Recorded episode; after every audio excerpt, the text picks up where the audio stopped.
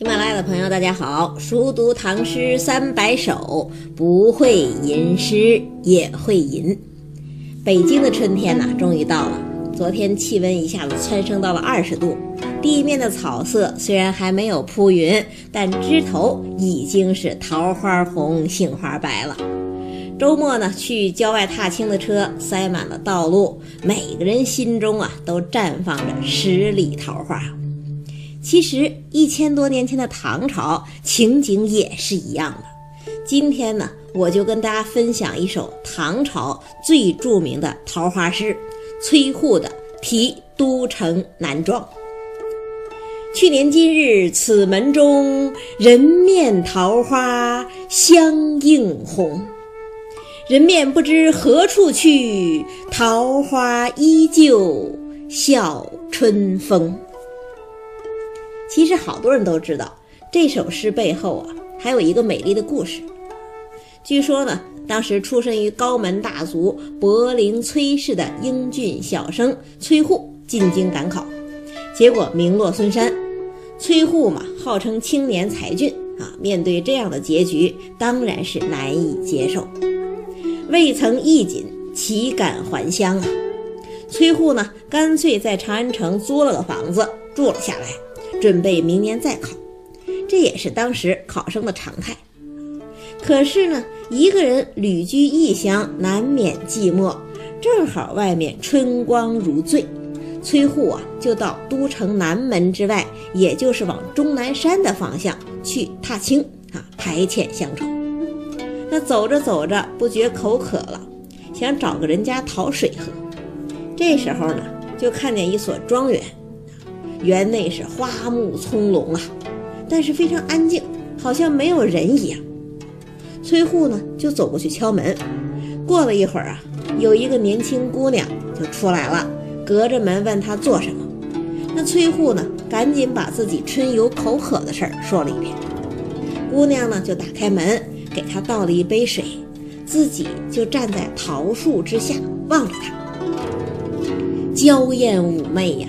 堪比一树桃花，崔护是风流才子啊，自然心动，赶紧就找话搭讪。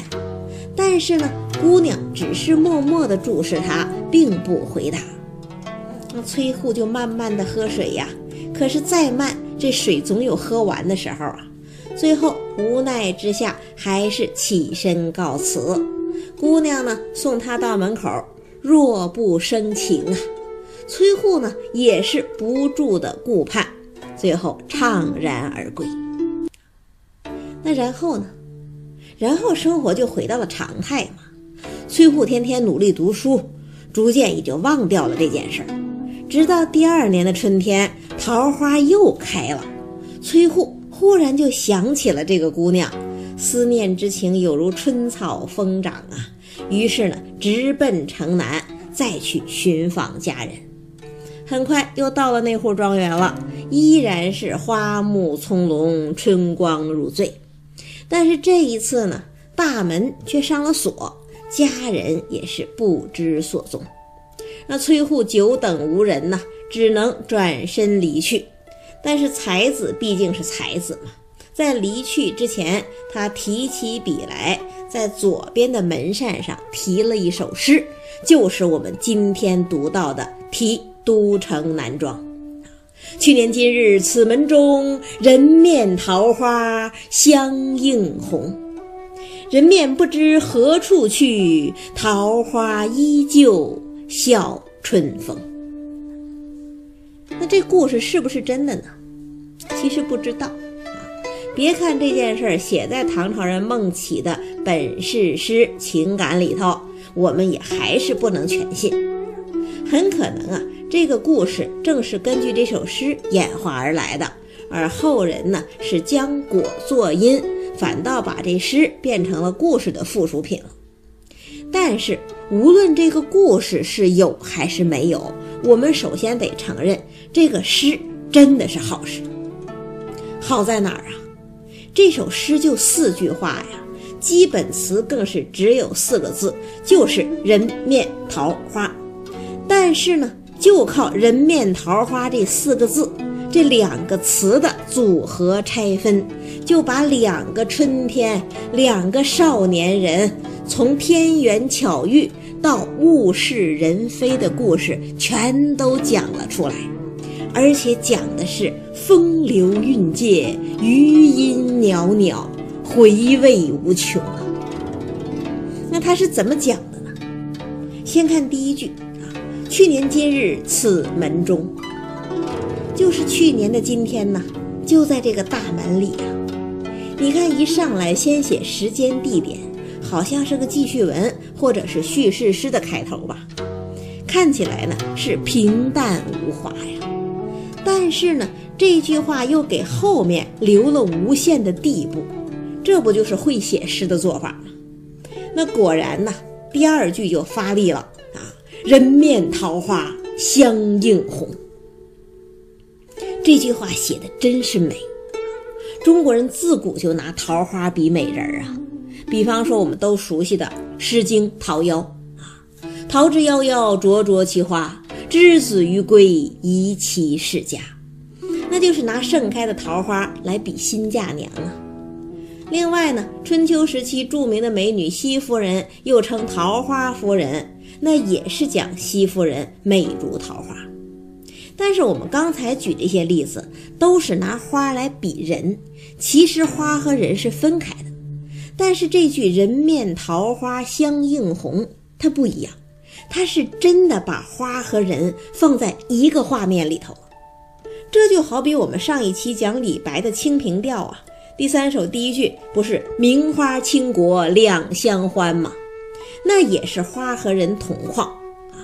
但是呢，名花倾国两相欢，强调的是什么呀？是高贵呀。名花是花里头最高贵的，倾国是美女里头最高贵的。这不是不好，但是这太有宫廷气象了，就缺少了一种真实的温度。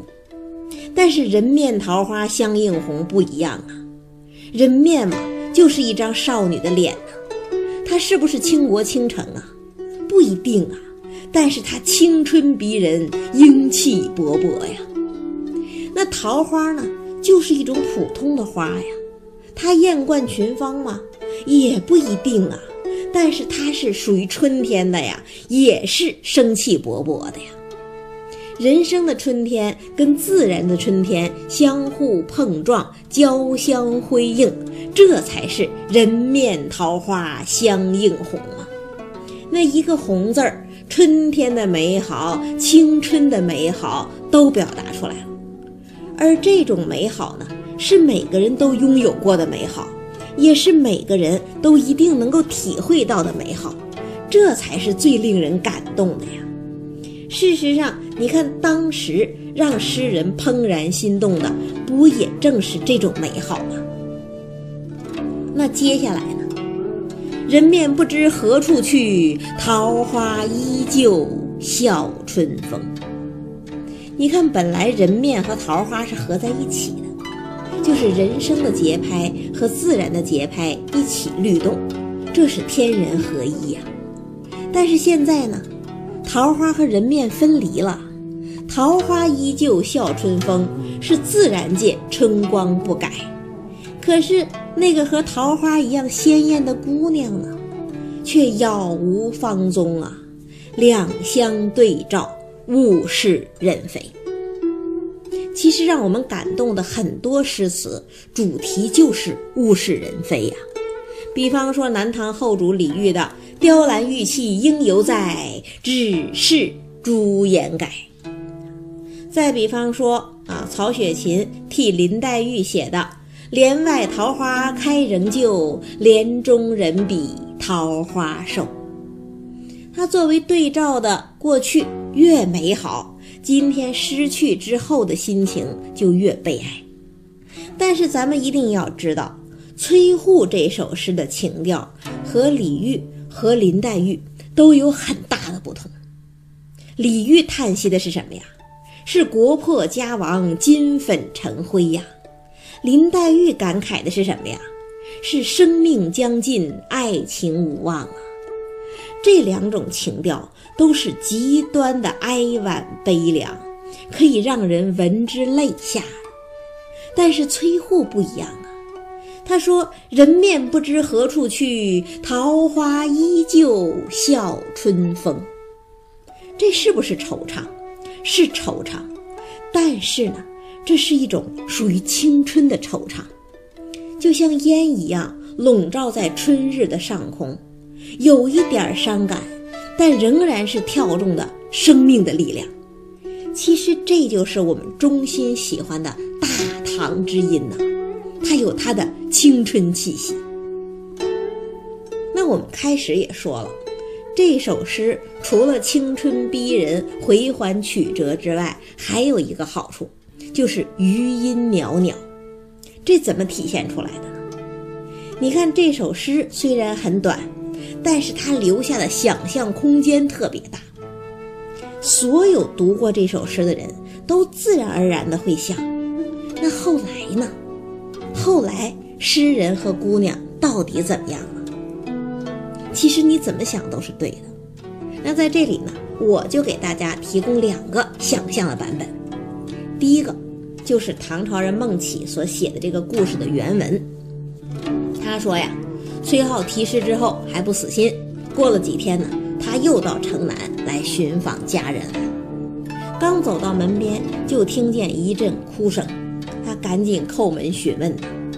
这时候出来一位老人家，就问他：“你可是崔护？”啊，崔护说：“是啊。”那老人马上哭着对他讲：“你杀了我女儿啊！”崔护连忙问：“怎么回事啊？”老人就告诉他：“我女儿啊，知书达理，还没嫁人呢。”自从去年春天呢，就经常恍恍惚惚，若有所失。我前几天陪他出门散心，回来就看到你写在门上的诗了。我女儿读完之后就病倒了，这才几天呐，已经玉殒香消了。我只有这么一个女儿，之所以迟迟不嫁，就是想找个可靠君子啊，托付终身。没想到他竟然因你而死啊！崔护听了，当然是十分不忍，就要求进去哭灵。可是呢，没想到姑娘听到他的哭声之后，竟然慢慢的睁开了眼睛。那最后结局如何呀？结局当然是有情人终成眷属，这是一个喜剧的版本。那好，再提供另外一个版本吧。谁的呢？张爱玲。张爱玲的小说《爱》，其实也是这首诗的一个后续。全文才三百多个字。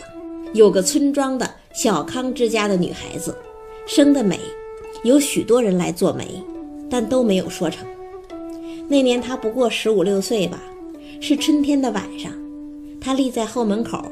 手扶着桃树，他记得他穿的是一件月白的衫子。对门住的年轻人同他见过面，可是从来没有打过招呼的。他走了过来，离得不远，站定了，轻轻地说了一声：“哦，你也在这里吗？”他没有说什么，他也没有再说什么。站了一会儿，各自走开了。就这样，就完了。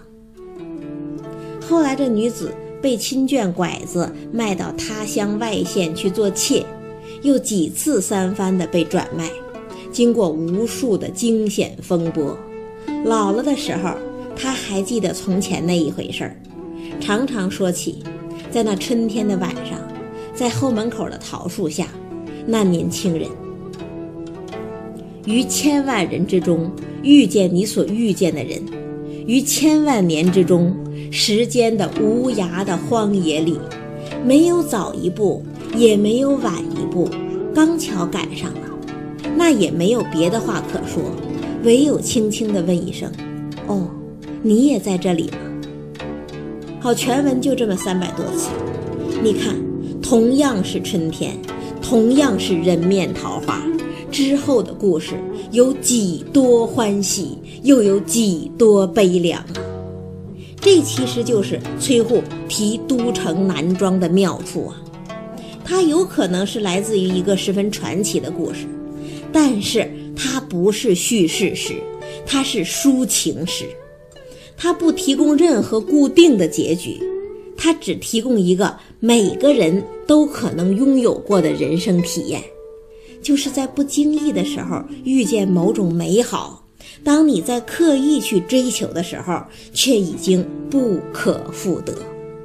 你说，这究竟是桃花，是姑娘，是青春，还是桃花源呢？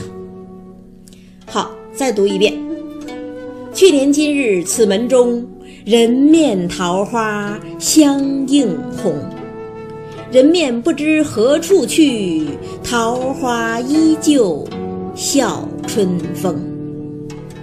那下一期呢，我就跟大家分享一首关于桃花源的诗，草圣张旭的《桃花溪》。